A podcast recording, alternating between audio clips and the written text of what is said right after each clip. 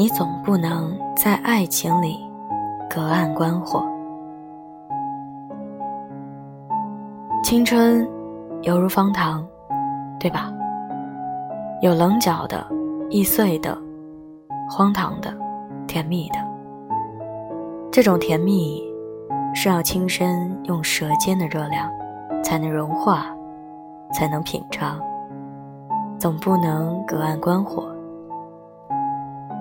人生总有这么一个阶段，一个做什么也快乐的阶段，一个说什么也快乐的阶段。他们可笑，也可爱。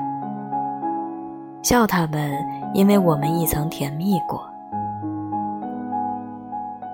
所以，你总不能在爱情里隔岸观火。